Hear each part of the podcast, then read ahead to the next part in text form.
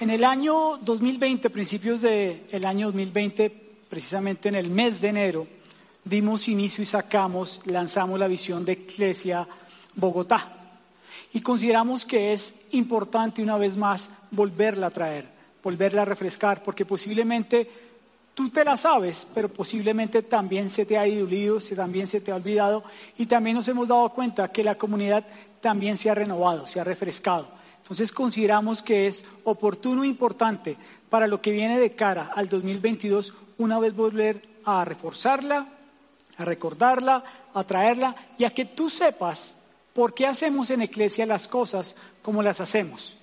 Porque si tú has venido sintiéndote a gusto, porque si has venido aprendiendo, porque si te has venido eh, desarrollando al interior, vas a comprender por qué hacemos en Iglesia las cosas como las hacemos. Y quiero invitarte a que vayas conmigo al libro de Habacuc, al capítulo 2, al versículo 2, donde el Señor le da una respuesta al profeta Habacuc y le dice lo siguiente, entonces el Señor me respondió, escribe la visión y grábala en tablas para que corra el que la lea, porque es aún visión para el tiempo señalado. Se apresurará hacia el fin y no defraudará. Aunque tarde, espérala, porque ciertamente vendrá, no tardará. Hay algo bien importante en la vida de nosotros, los seres humanos, y es que debamos tener una visión clara de nosotros mismos, de nuestra propia vida. No sé si tú has puesto a pensar cómo va a ser tu vida en cinco años, en diez años, en quince años o en veinte años.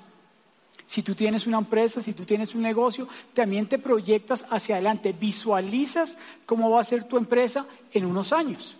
Y es algo bien importante que nosotros debemos tener como individuos. Tú te tienes que visualizar cómo quieres tu matrimonio. Tú te tienes que visualizar cómo quieres más adelante la educación de tus hijos. Si ahora tus hijos están pequeños, de brazos o están en, etapa escolar, ¿tú cómo los visualizas a ellos? ¿Cómo tienes la vida pensada para ellos más adelante? ¿Cómo tienes tu vida visualizada en todo aspecto? Y es algo bien importante que nosotros debemos aprender, debemos desarrollar y debemos ver algo profundo dentro de nosotros. No nos podemos quedar ahí quietos, porque si nos quedamos quietos, ¿qué pasa? Nos estancamos, nos oxidamos, y posiblemente no vamos a poder desarrollar todo el potencial que Dios tiene preparado para cada uno de nosotros. Así que de esta manera Dios le dice al profeta Habacuc, escribe lo que te voy a mostrar, la visión que te voy a mostrar, escríbela. Y se le dijo por varias razones. Uno, no solamente para que él la quedara para sí mismo, sino para que todos los demás la vivieran, para que todos los demás la compartieran. Pero hay algo bien importante que le dice, aparte de escribirla, le dice que las personas cuando la lean, corra. ¿Qué quiere decir esto? Que la visión nos hace mover hacia adelante, que la visión nos impulsa, que la visión nos moviliza, que la visión no nos deja quedarnos quietos o estancados, que la visión ayuda a nosotros que dentro del interior empiece a fluir algo bien importante. Entonces, por eso le dijo, escríbelas para que no solamente sea para ti, sino para que sea compartida entre todas las demás personas que la lean y cuando la lean comiencen a moverse, comiencen a caminar, comiencen a correr, para que haya vida dentro de cada una de las personas.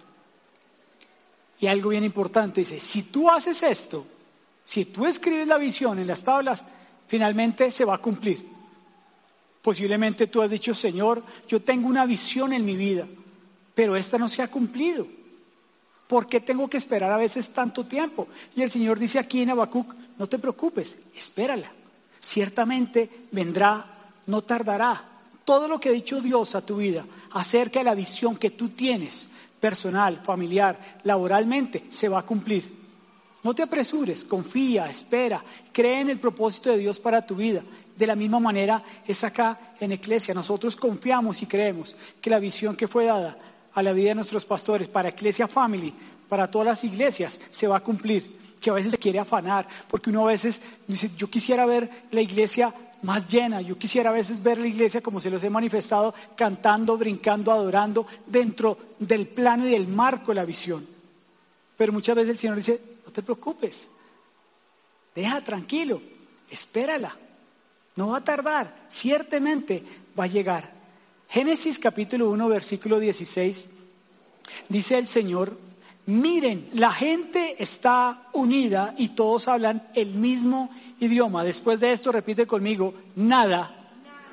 Una vez más, repite conmigo, nada, nada de lo que se propongan hacer les será imposible. Te lo voy a volver a leer. Dios dijo, miren, a la gente está unida. Todos aquí todos somos gente, debemos estar unidos y todos debemos hablar el mismo idioma. Después de esto, nada de lo que se propongan hacer les será imposible. Qué tremendo es que cuando el corazón del hombre nos unimos para hacer cualquier cosa, no hay nada que nos detenga. En el contexto de este versículo, ellos querían hacer una torre de Babel que llegara hasta el cielo. No era lo correcto, pero estaban tan unidos y tan convencidos que hablaban un mismo idioma que no había nada que los detuviera. Nada que los detuviera. Y si nosotros nos unimos y nos ponemos de acuerdo para hacer algo contrario a la voluntad de Dios, tú te puedes imaginar cuando nosotros como familia, como cuerpo de Cristo, como comunidad, hablamos en unidad y tenemos el mismo idioma, ¿cuántas cosas podemos lograr? ¿A cuántas personas realmente podríamos llegar a alcanzar? Es algo bien importante. El Señor Jesucristo habla en el libro de Juan, en el, capítulo 17, habla tres veces acerca de la unidad. Y es bien importante que nosotros entendamos que en esta unidad hay poder, que en medio de la unidad hay alegría, que en medio de la unidad hay movimiento, que en medio de la unidad hay gozo, que en el medio de la unidad hay cambio y hay transformación. Por eso es tan importante que nosotros podamos caminar en esa unidad, que no seamos solamente seres individuales e independientes, porque sí, nosotros venimos cada uno por nuestro medio, por nuestras propias, eh, a pie, en carro, en bus, lo que sea. Pero acá, cuando estamos juntos, formamos una sola unidad. Y si tú estás acá y has venido aprendiendo, te has venido desarrollando como persona y has venido dando lo que tú has aprendido a tu familia, a tus amigos a tu empresa, es importante que conozcas qué es la visión de Iglesia. Nada, mira, nada es más importante que la solidez y el éxito de una organización que la unidad en torno de una visión. Si tú trabajas en una empresa, posiblemente has escuchado la visión de esa empresa. Has visto que tiene una misión y has visto que tienen unos valores. Te has dado cuenta posiblemente que en el computador, en el descanso de la pantalla está la visión. En el MUG está la visión. En las camisetas está la visión. En el ascensor está la visión. A la entrada está la visión. Y es bien importante Posiblemente la persona de recursos humanos o alguien particular que coloque en la empresa te puede parar en algún momento cuando tú vayas dirigiéndote al baño y te dices, mi vida Carolina, ¿tú conoces la visión de Iglesia o tú conoces la visión del lugar donde estás trabajando? Y te la refuerzan porque quieren hacer que todos unidos salgan adelante con esa empresa. Si tú tienes una visión para tu casa, tienes que escribirla. Y tienes que colocarla en un lugar visible tanto para que tu esposo o tu esposa y tus hijos la vean. Y cuando tú se las das a conocer, cuando tú le explicas lo valioso y lo importante que es esa visión para tu familia, todos van a trabajar en pro de ella, en búsqueda de ella, que se cumpla, que posiblemente, como te lo dije hace unos minutos, pueda tardarse, pero va a llegar. Va a llegar. Por eso es tan importante que una vez más volvamos a reforzar qué es la visión. ¿Y qué es visión? Te quiero leer qué es visión. La visión es la capacidad de ver más allá. La capacidad de ver más allá. No se queda simplemente a la vista que nosotros podamos llegar a tener, porque en el caso mío ya no tengo 20-20, yo ya no veo de cerca, veo de lejos, pero nuestra vista es corta. Pero la visión es más allá, es ver más allá en tiempo y en espacio, no se limita. Por eso te pregunté al principio, ¿tú te has visualizado cómo está tu vida en 5, en 10, en 15 o en 20 años? Porque no hay espacio ni tiempo. Mientras que si yo te pregunto a ti, ¿cómo está tu vida ahora? Por vista, posiblemente tú dirías, no me encuentro bien, estoy estancado, estoy quieto, no me veo claro. ¿Por qué? Porque no tienes una visión. En Iglesia nosotros tenemos una visión, sabemos para dónde damos. Sabemos hacia dónde nos proyectamos, sabemos que va a llegar, tenemos una expectativa de cosas grandes y maravillosas. Por eso te queremos invitar a que te unas aparte de esta, de esta visión. significa visualizar, ver con los ojos de la fe. Aunque tú creas que no se va a cumplir, aunque tú lo veas imposible que va a llegar, aunque tú pienses que va a ser imposible lograr, alcanzar ese objetivo que tú te estás trazando, que estás viendo, tú dices, por medio de la fe, yo lo voy a hacer. Por medio de la visión que Dios ha dado a mi vida, a mi matrimonio, a mi empresa, a mi salud, a mi trabajo, yo lo voy a ver. Y voy a trabajar en búsqueda y en pro de ese objetivo, de esa expectativa. Porque al final se pretende alcanzar algo que tú quieres. Esa es la definición de visión. Es visualizar más allá.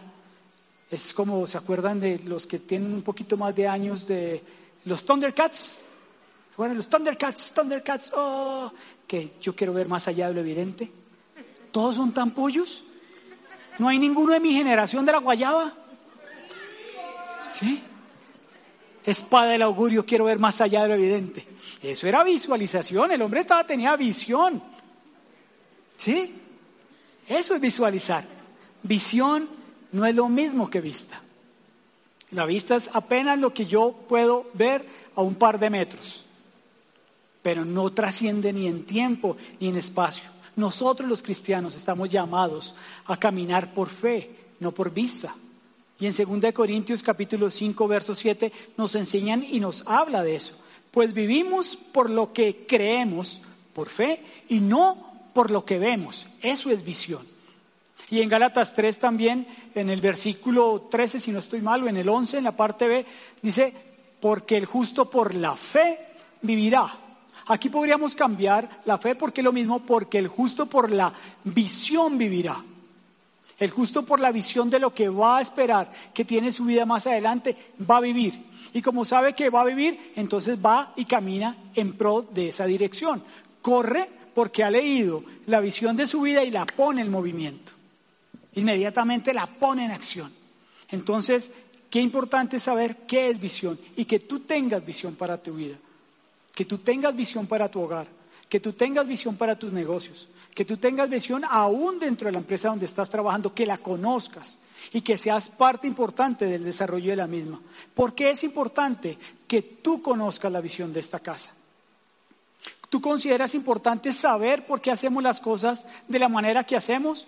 Porque como te dije, si te has venido sintiendo bien, si has venido progresando en tu interior, si has venido recibiendo, si te has venido alimentando lo que domingo tras domingo y cada uno de los diferentes procesos a los cuales tú voluntariamente has ingresado y no conoces la visión de Iglesia, cuánto más cuando tú ya la conozcas, cuánto más cuando tú ya la atesores, cuánto más cuando tú ya la interiorices y digas, wow, ahora entiendo por qué en Iglesia hacen las cosas de la manera que hacen, porque hablan de la forma que hacen, que hablan porque no hablan de una manera distinta como posiblemente en otro lugar tú escuchaste. Efesios en el capítulo 4 te voy a leer desde el verso 10 hasta el verso 13 por qué es importante, por qué tú eres importante dentro del cumplimiento de la visión para esta casa. Y aquí está hablando Jesús donde dice el que descendió, perdón, el apóstol Pablo hablando de Jesús, dice el que descendió es el mismo que también subió por encima de todos los cielos para llenarlo todo. Y él mismo constituyó, que estos son los regalos que dan a la iglesia, a unos apóstoles, a otros profetas, a otros evangelistas, a otros pastores y maestros. El versículo 2 es el más importante dentro de estos tres, a fin de perfeccionar a los santos para la obra del ministerio, para la edificación del cuerpo de Cristo, hasta que todos lleguemos a la unidad de la fe o de la visión y del conocimiento del Hijo de Dios, a un varón perfecto a la medida de la estatura de la plenitud de Cristo. Tristemente muchas personas creen y piensan y están convencidas que para que la visión al interior de una comunidad funcione solamente depende del pastor y de su equipo pastoral o de su staff. Eso a mí no me va. Eso a mí no me compete, eso no es parte de mi vida, porque yo no estoy llamado a servir, porque yo no estoy llamado a ministrar. Y yo te quiero corregir en cuanto a eso. Tú eres parte importante. Tú eres parte fundamental, porque la labor nuestra como pastores es edificarte a ti. Tú eres el santo de la iglesia. Tú y yo somos llamados santos. aunque algunos no se crean tan santos. Todos somos llamados santos. Nuestra santificación es progresiva. Nosotros no estamos llamados a ser perfectos, pero sí estamos llamados a santificarnos día tras día. Pero nuestra labor como pastores es equiparte. Esto es un centro de entrenamiento. Esta bodega es un centro de entrenamiento y lo que nosotros hacemos domingo tras domingo y semana tras semana por medio de los procesos es edificarte, es ayudarte a que tu vida espiritual de tu cuerpo, de tu alma y de tu corazón crezca y se mantenga. Y es bien importante porque dice que cuando nosotros somos edificados, cuando nosotros edificamos al, al, cuerpo de Cristo, hasta que todos lleguemos a la unidad de la fe, vuelve la palabra unidad. ¿Importante la palabra unidad? Muy importante. Entonces, cuando estamos unidos en la fe, unidos en la visión, vamos a lograr hacer grandes y maravillosas cosas. Y te quiero decir, tú tienes dones y tienes talentos. Posiblemente has pensado, yo no tengo nada para ofrecer al interior de la comunidad. Yo me he equivocado tantas veces, le he embarrado tantas veces, quiero aportar, pero realmente veo que no puedo aportar. Tú eres importante para el buen funcionamiento de esta comunidad. Primera de Pedro, en el capítulo 4, en el verso 10, dice que cada uno, según el don o el regalo que ha recibido, ministrelo a otros como buenos administradores de la multiforme gracia de Dios. Pregunta, ¿tú tienes por lo menos un don? Como mínimo, un don, un regalo. El Señor te ha dado un mínimo, pero, pero un mínimo un don. Pastor, ¿qué es un don? Por ejemplo, yo tengo uno de los mejores dones y quiero ser chicanero. Yo quiero ser chicanero. Y aquí uno de mis mejores dones es mi esposa porque ella es de apellido Don Cel. Don Cel. Ese es uno de mis mejores dones. Es de los más valiosos. Eso. Pero tú y yo tenemos dones. Tú puedes tener un don de servicio. Tú puedes tener el don de generosidad. Tú puedes tener el don de la empatía, tú puedes tener el don organizacional, tú puedes tener el don para sentarte y escuchar a otras personas, tú puedes tener el don para aconsejar a esas personas, tú puedes tener el don para cantar, tú puedes tener el don para enseñar, tú puedes tener el don para acompañar, para hacer muchas cosas. Entonces, de verdad que tengo dones. ¡Wow! Tengo muchos dones. Así que yo, cuando entro a la comunidad de Iglesia Bogotá, puedo hacer parte del cumplimiento de esa visión con el don o los muchos dones que tenga. Te quiero decir, sí, que eres valioso e importante muchísimo. Que no solamente somos nosotros de este lado, sino que juntos podemos lograr hacer muchas cosas. Porque si tú pones en práctica el don que tú tienes con la señora Carolina, con el señor Esteban, que él tiene un don increíble. El otro día nos ayudó aquí a arreglar las, dos, las luces y demás cosas. Y adicionalmente, cógele ahí la mano a la tía Cristina, y ella tiene el don, y atrás, Majo, Cristina, el don de Majo, que es valiosísimo, que es creativa, con el don de Cristina, que es trabajadora, que es juiciosa, con el don de Esteban, que apoya, que ayuda, que aquí no se subía y corre hacia la derecha, corre hacia la izquierda, ¿Sí o no, Esteban? Con mi don y con el don de la señora Carolina, de mi esposa, podemos lograr más. Y si yo me sumo aquí y me sumo al don de Ender, de María Olga no la veo, de Ori, de Diego, de Esteban, de Jessica, ¿podemos lograr más cosas? Sí. ¿Tu don es importante? Quiero escucharte. ¿Tu don es importante? Sí. Ok, entonces repite conmigo, mi don, mi don. es importante. Bien, muy bien. Quería que estuviera bien claro eso. Gracias por los que cogieron la mano. ¿Qué, papá? Ay, mi sobrina, mi hermano. Todos somos llamados a servir. Todos hemos llamado a ministrar. Todos, absolutamente todos, hacemos parte de esta gran familia. Tú y yo estamos llamados a entregar de nuestros dones y nuestros talentos. ¿Dentro de qué? Dentro de la multiforme gracia de Dios. Posiblemente tú has ido a algún otro ministerio, a algún otro lugar y ves que hacen las cosas de una manera distinta, que hacen las cosas de una manera diferente. Pero eso es la multiforme gracia de Dios. Nosotros hay cosas que aquí no hacemos. Tú escuchas en Iglesia que nosotros no hablamos que vamos a reunir la congregación. Nosotros no hablamos de congregación, hablamos de comunidad. No decimos que nos vamos a reunir en el templo, sino en el auditorio. Nosotros no hacemos servicios o también, ¿cómo lo llaman? Culto. Nosotros hacemos experiencias. Nosotros nos llamamos aquí a los servidores, que también dicen servidores, ujieres, y no somos voluntarios. Nosotros no tenemos adoración y alabanza, sino worship. Otra vez, worship. Nosotros aquí no tenemos ministerio, sino team. Y somos muy puntuales y seguramente tú has escuchado algunas de las personas, de los voluntarios o coordinadores o los facilitadores decir que en Iglesia somos muy intencionales. Y somos demasiado intencionales con todo lo que hacemos. Somos intencionales desde la forma que nos vestimos, desde la forma y el lenguaje que hablamos, desde la música que tú escuchas, porque aquí no vas a escuchar posiblemente remolineando, remolineando ni las banderas. Y no quiere decir que esté mal. Nosotros estamos dentro de la multiforme gracia de Dios. Que nosotros lo hagamos de esta manera no quiere decir que el que lo hace y canta de esa forma esté equivocado. Él no puede decir, o ellos no pueden decir que nosotros estamos equivocados porque pintamos las paredes negras al que la tiene todo blanco y todo claro, y a los que se visten muy elegantemente de corbata. Si hay alguien que viene de corbata y va a entrar por las puertas de iglesia, nosotros no le vamos a decir, qué pena contigo, tú no puedes entrar, porque dentro de la multiforme gracia de Dios solo recibimos personas en jean. ¿Tienes tatuajes? ¿No tienes tatuajes? Qué pena, te quedas afuera. Nosotros somos bien intencionales. Por eso es importante que tú conozcas porque nosotros tenemos un eslogan en la iglesia y es un lugar para todos. Y aquí las personas se sienten a gusto porque se sienten reales, genuinas, auténticas, porque pueden caminar con tranquilidad, porque no tienen que ocultar absolutamente nada. Y te quiero leer nuestra visión para que la conozcas. Y nuestra visión se compone de cinco pilares, pilares fundamentales.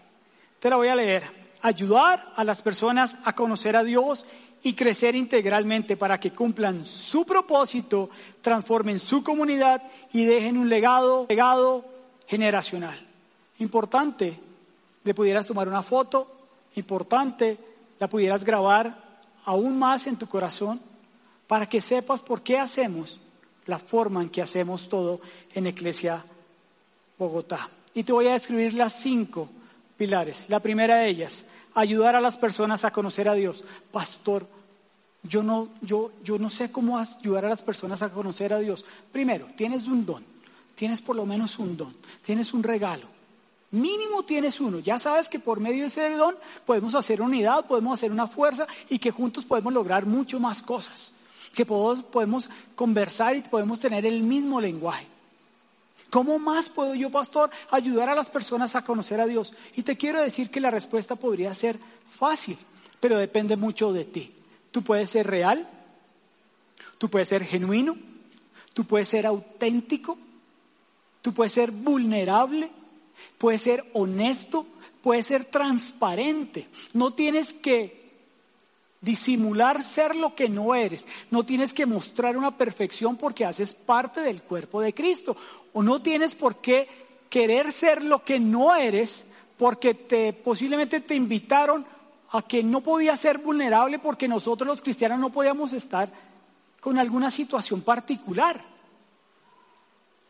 Cuando tú eres de esa manera, real, genuino, auténtico, vulnerable, transparente, honesto, ¿a quién te pareces? A Jesús. Entonces nosotros cuando queremos parecernos cada vez más a Jesús dentro de nuestras luchas y nuestras batallas y cada día lo que nosotros nos, la embarramos y pecamos y nos equivocamos, pero cuando nosotros reconocemos y entendemos que el pecado ya no gobierna nuestra vida, sino que de adentro hacia afuera yo tengo un cambio y tengo una manera de hacer las cosas diferente porque me quiero parecer más a Él, porque quiero ser genuino, real y auténtico, voy a empezar a ayudar a las personas a que conozcan a Dios. Porque va a haber algo de las personas que van a ver en tu vida y van a ver en mi vida, donde dicen, este man caminaba bien chueco antes. bien torcido que caminaba, bien pecador que era, porque eso sí para señalar somos buenos, ¿no? Bien pecador que era este man. Pero dicen, ya no camina igual, ya no piensa igual, ya no habla igual. A veces se nos salen vainas, ¿no? A mí todavía me falta una cantidad de cosas. A los que me conocen un poquito más allá saben con las cosas que yo sufro. Una de ellas a veces es mi boca. Se me salen vainas todavía. A veces no hablo en lengua, sino me salen como sapos. no son angelicales, sino como demoníacas. A veces digo, ay Señor, de verdad, de veritas, en serio. Segunda de Corintios 5:18 nos enseña el apóstol Pablo. Dice, y todo esto procede de Dios que nos reconcilió con él mismo por medio de Cristo. Y nos dio el ministerio de la... Nos dio el ministerio de la... O sea, ¿tú tienes ministerio? O sea, ¿cuál es tu ministerio y cuál es mi ministerio? Reconciliar a las personas con Dios. O sea, ¿qué quiere decir eso? Que nosotros tenemos la capacidad, porque nos ha sido dada y entregada, de reconciliar a las personas con Dios. Dios siempre está en búsqueda del corazón del hombre. Dios siempre está en búsqueda de tener una relación genuina y real y auténtica con nosotros. Pero nosotros también como comunidad, como cuerpo de Cristo, tenemos ese ministerio que ha sido entregado a nosotros en 2 Corintios 5, 17. ¿Y cuál es este? El ministerio de la reconciliación. Tú y yo tenemos la capacidad para decir a las personas, Dios te ama. Dios te quiere, Dios te transforma, Dios te quiere de la misma manera que me quiere a mí, te quiere cambiar a ti. Te lo enseñé la semana pasada. No solamente Dios quiere quitarnos el pecado, sino quiere transformarnos. Y para que nosotros seamos transformados de adentro hacia afuera, tenemos ese gran ministerio que es la reconciliación. Que tú vayas y le prediques a cada persona que conoces y le ayudes a conocer a Dios. Nosotros tenemos bien claro eso. Nosotros queremos que las personas jóvenes, especialmente, que no conocen de Dios, porque hoy en día la gran mayoría no quieren escuchar de Dios, conozcan de ese amor incalculable, de ese amor inagotable, de ese, amor que nunca se acaba. Te lo enseñamos la semana pasada, un amor eterno, con amor eterno te he amado. Por eso hacemos lo que hacemos, por eso hablamos de la forma que hablamos. Por eso cuando un joven aquí se acerca, no le decimos, el te va a entrar al templo, va a ver allá un pastor en el púlpito predicando desde el altar, y vamos a cantar y a brincar alabanzas, gozos y cánticos al Señor Jehová, Dios de los ejércitos. No está mal, no me estoy burlando. Está bien, estamos dentro de la multiforme gracia de Dios, pero que nosotros hagamos y hablemos de una forma diferente y nos vistamos de una forma diferente, no quiere decir que también estemos cerrados. Somos muy puntuales. ¿Cómo hablamos? ¿Cómo nos vestimos? La música que colocamos y el lenguaje que tenemos. Si tú ves esto, tú lo ves, dices, wow, esto es diferente, esto no parece una iglesia, esto parece una bodega. ¿Sí o no? Y nos costó trabajo pintarlo. Y queríamos ser bien intencionales con eso. Lo más importante es que tú ayudes a las personas a que tengan una relación directa y genuina con el corazón del Padre. Así puedes ayudar a las personas a conocer a Dios. Iglesia es un lugar para todos, para absolutamente todos. Y ese es el primer pilar fundamental de nosotros, ayudar a las personas a conocer a Dios. El segundo, y crecer integralmente. Primera Tesalonicenses 5:23 nos enseña el apóstol Pablo, dice, y el mismo Dios de paz los santifique por completo y que todo su ser, espíritu, alma y cuerpo sea preservado irreprensible para la venida de nuestro Señor Jesucristo. Yo te hago una pregunta. ¿Tú eres solo cuerpo? ¿O eres solo espíritu? ¿O eres solo alma? Según la Biblia aquí en Primera Tesalonicenses, nosotros somos un ser integral, que estamos compuestos por un espíritu que habita dentro de un cuerpo mortal y dentro de ese cuerpo mortal tenemos un alma.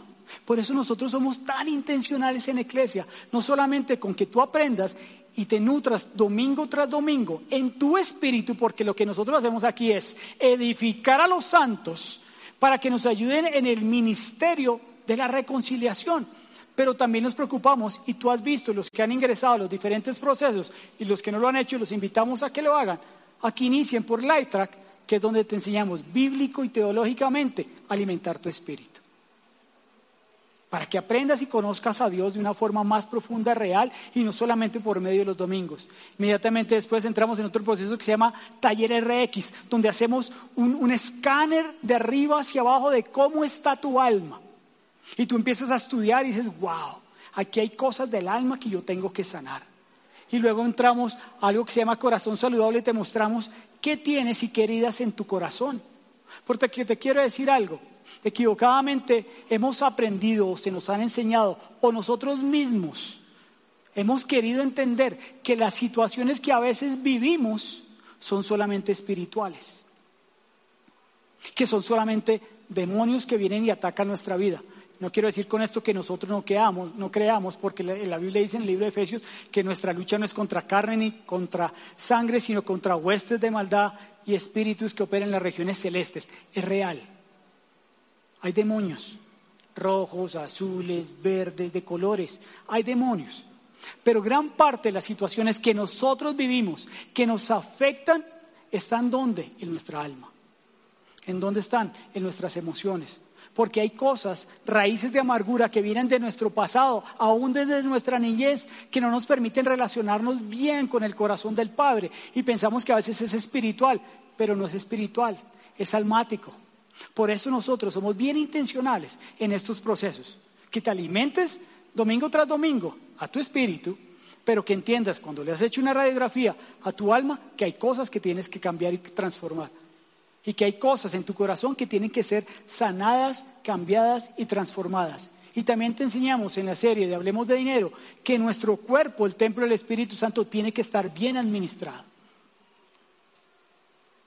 Nosotros hace poco con mi esposa nos hicimos un examen y nos dijeron, nos dieron un diagnóstico. Y en ese diagnóstico, para que nosotros tengamos bien el cuerpo y visualicemos que vamos a estar en unos años bien, tienes que comer mejor, tienes que hacer ejercicio, tienes que descansar bien, porque si no, nos va a pasar una cuenta de cobro. Por eso te hablamos a ti, administra bien tu cuerpo, no solamente tus finanzas, administra bien tu cuerpo. Por eso nosotros somos bien intencionales. Deseamos que Iglesia sea una comunidad compuesta por personas saludables, funcionales, felices y productivas. No queremos simplemente quedarte en el espíritu porque entendemos que, como dice Primera de Tesalonicenses, somos cuerpo, alma y espíritu. Tercera pilar de nuestra visión, para que cumplan su propósito. Mira qué bien hermosa la visión de Iglesia. Nos dicen para que cumplan nuestro propósito. La invitación es a que ustedes se sumen a nosotros como comunidad, para que nosotros ayudemos a ustedes a que cumplan el propósito de su vida, el potencial que cada uno de ustedes tiene, que a veces lo desconoce. ¿Por qué? Porque en el día a día, en el afán del día a día y de la vida, desconocemos que tenemos un propósito de vida. Posiblemente en algún momento tú te has preguntado, Dios, ¿yo qué propósito tengo de vida? ¿Yo para qué carajos nací? si yo veo que no puedo servir ni aportar nada ni a la sociedad y mucho menos a una comunidad que me está diciendo que yo tengo dones, que tengo talentos, que puedo hacer parte de la unidad, que puedo hablar el mismo lenguaje y que juntos podemos desarrollar un potencial. Pero te quiero decir, tú naciste con un propósito grande. Tú naciste con un propósito para tu matrimonio, tú naciste con un propósito para el lugar donde tú trabajas, tú naciste con un propósito para edificar y ayudar a cambiar, transformar las generaciones, a tus hijos, a tus amigos. Y no necesariamente tu propósito se tiene que ver cumplido parado en una tarima. Desde donde tú estás, desde el trabajo donde tú estás, desde donde desarrollas tu vida laboral, también puedes cumplir el propósito de Dios para tu vida.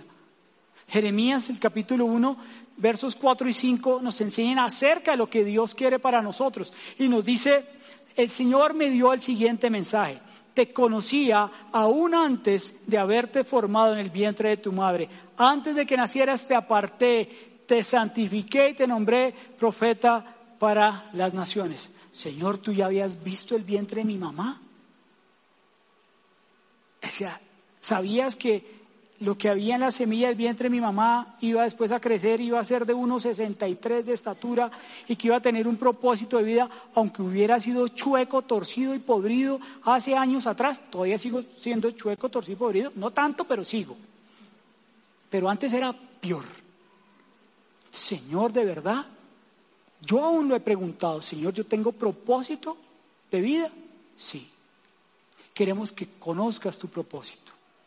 Tú vales para Cristo. Tú vales para esta comunidad. Eres importante. Si a ti te han dicho lo contrario, que tú no vales un pepino, que no vales un peso, que no vales un centavo, que eres un bueno para nada, si te lo han dicho tus padres, si te lo han dicho en el trabajo, que no haces bien las cosas, te queremos decir que tú tienes propósito de vida. Y en Iglesia estamos interesados en que lo conozcas. No que conozcas nuestro propósito. Nosotros tenemos claro el propósito. Nosotros tenemos clara la visión. Pero posiblemente tú no tienes claro tu propósito de vida. Y nosotros queremos ayudarte a que conozcas tu propósito de vida. Cuando las personas viven a propósito, entienden que son parte de algo mayor. Yo tengo un propósito de vida, wow. O sea, yo soy parte de algo más grande, más importante. Sí, yo aquí debajo de mi, de mi saco tengo una camiseta dice, soy parte de algo más grande. Quisiera ser más grande yo, qué carajo, pero soy parte de algo más grande. Algo más grande. Hay algo más grande que habita dentro de impulsa a hacer las cosas que hago, que a veces me aburre, que a veces me da jartera, también. Pero dentro de eso hay algo dentro de mí que me impulsa, me dice, hay que caminar, hay que mirar, hay que correr en búsqueda de ayudar a las personas a conocer a Dios, de que crezcan integralmente, de que cumplan su propósito. Y cuarto, que transformemos nuestra comunidad. Mateo 28, 19 y 20, voy a leer solamente el versículo 19. Por tanto, vayan. Esa es la misión de la iglesia de Jesucristo, de toda la iglesia de Jesucristo. La iglesia de Jesucristo se basa en dos pilares, uno en la evangelización y dos en el discipulado. Y aquí nos dice, vayan y hagan discípulos de todas las naciones, de todos los barrios, de todos los lugares de trabajo, de todos los conjuntos, de todos los amigos, de todas las personas que conozcan, bautizándolos en el nombre del Padre y del Hijo y del Espíritu Santo.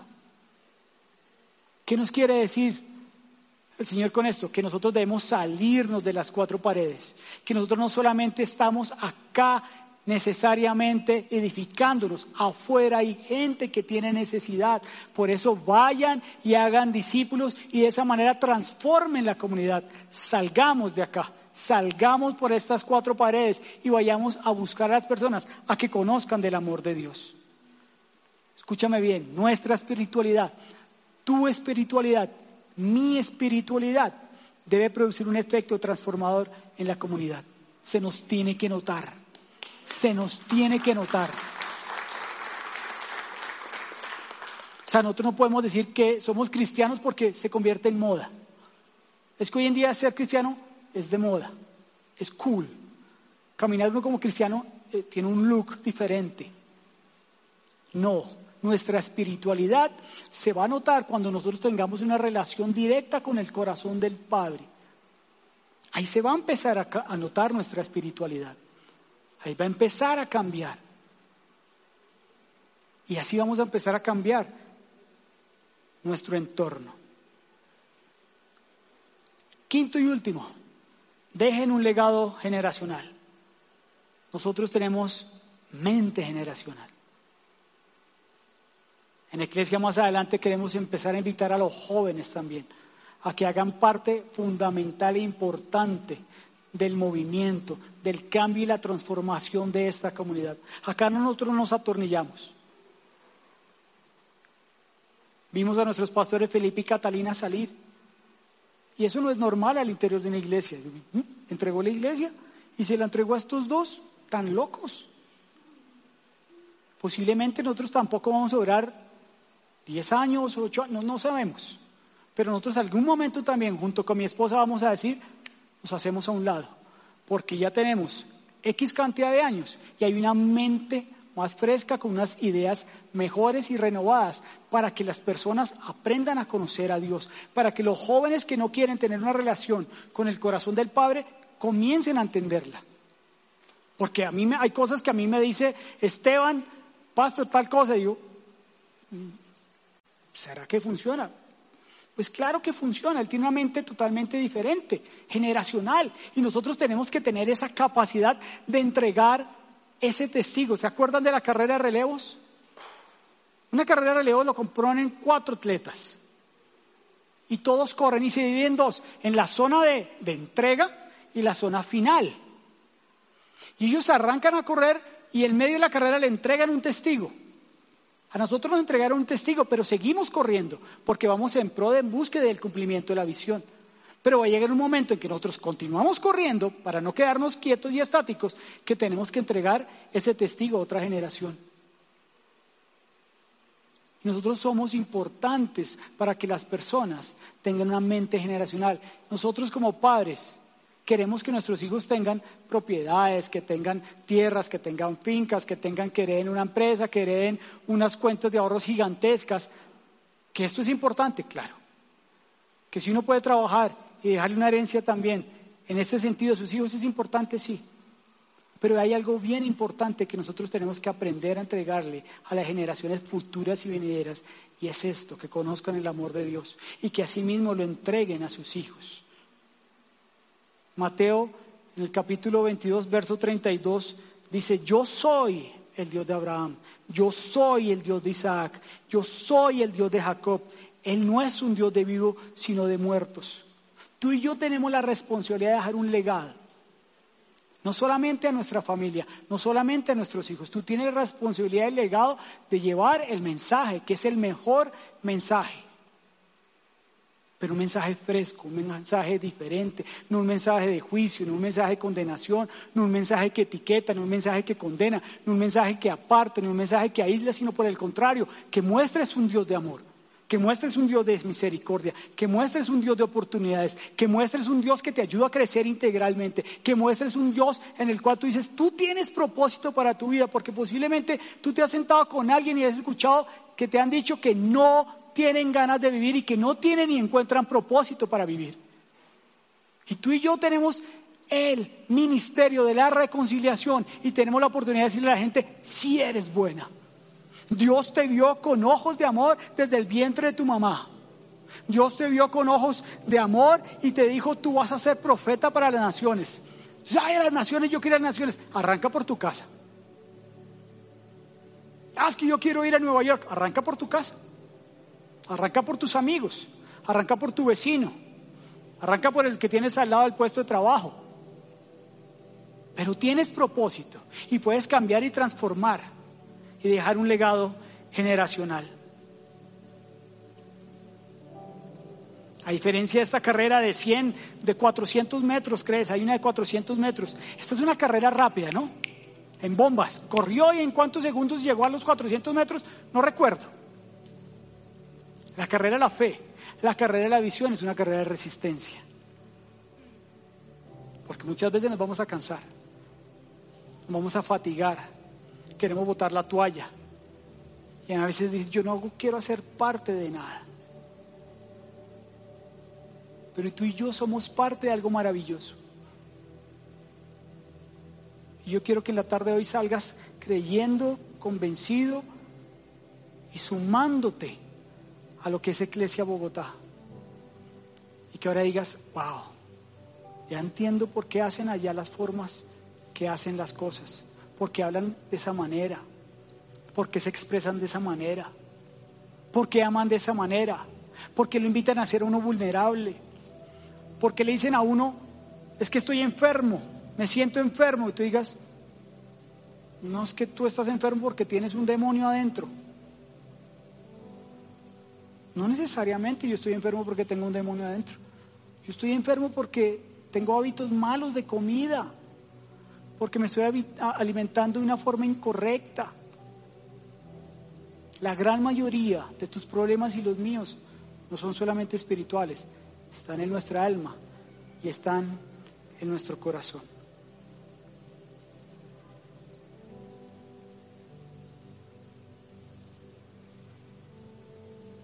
Yo te quiero invitar, de verdad, como el burro de Shek, de veritas, de veritas, a que te sumes, a que hagas parte de esta maravillosa visión.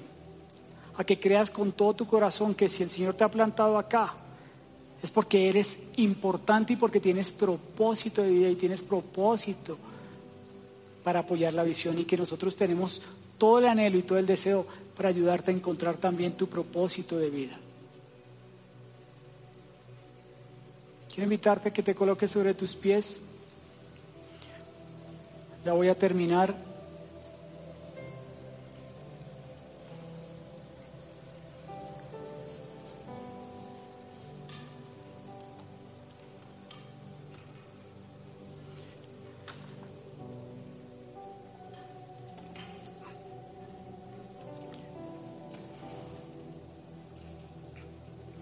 Quiero invitarte a que te unas en oración conmigo para que le demos gracias a Dios por la visión que ha colocado en Iglesia y porque tú eres parte de algo más grande por medio de esta visión dada a Iglesia.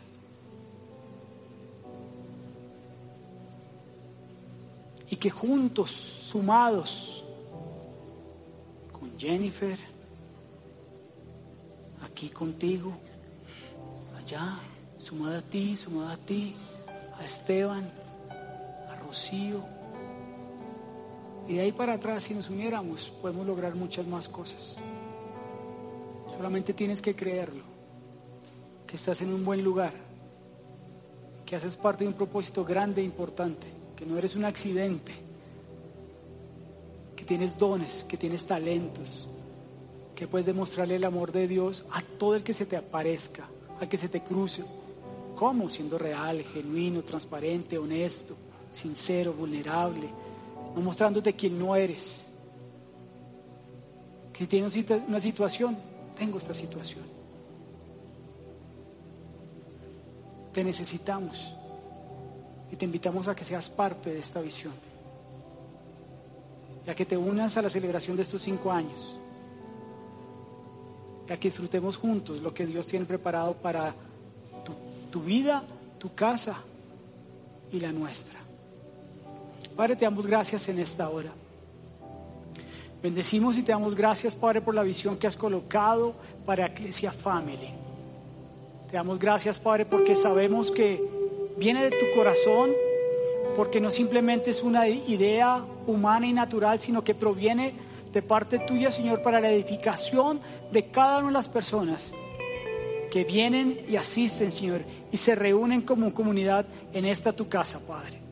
Yo te pido en el nombre de Jesús, Señor, en esta tarde, orando por ellos, para que esta visión, para que esta palabra, la cual hablamos el día de hoy, quede guardada y plantada en lo profundo de su corazón, Padre. Que ellos comprendan y entiendan, Señor, que son maravillosos, que son necesarios y que son importantes, Señor para el buen funcionamiento y la continuidad, Señor, y el correr de esta visión, Padre. Yo bendigo sus vidas, Padre. Te doy gracias, Padre, porque si aún han permanecido en esta tu casa, Padre, sin conocer de la manera que nosotros hacemos las cosas, ahora entendiendo, comprendiendo, Señor, y siendo declarada esta visión, estoy seguro, papito, seguro que juntos en la unidad vamos a lograr más, Padre. Yo bendigo esta casa, Padre. Yo bendigo cada familia. Yo bendigo cada hombre, bendigo cada mujer, bendigo cada joven, Señor, que cree y confía, Señor, en el amor y en la gracia que es sobre toda gracia que solamente ha sido dada por medio de tu Hijo Jesucristo, Padre. Y te doy gracias porque caminamos, Señor, en busca de una santificación, Padre, progresiva. Y esto solamente lo podemos lograr entendiendo que tenemos un Padre amoroso que tenemos un Padre genuino, que tenemos un Padre de misericordia, que tenemos un Dios de oportunidades, que tenemos un Dios que cambia, que transforma, que aún en medio de nuestras dificultades, que aún en medio de nuestras equivocaciones, nos levanta día tras día, Señor. Gracias por la visión de Iglesia Bogotá. Gracias, Padre, por todos y cada uno de los que hacemos parte de ella, Señor. Y te bendecimos en esta hora. Y te damos gracias en el nombre que es sobre todo nombre.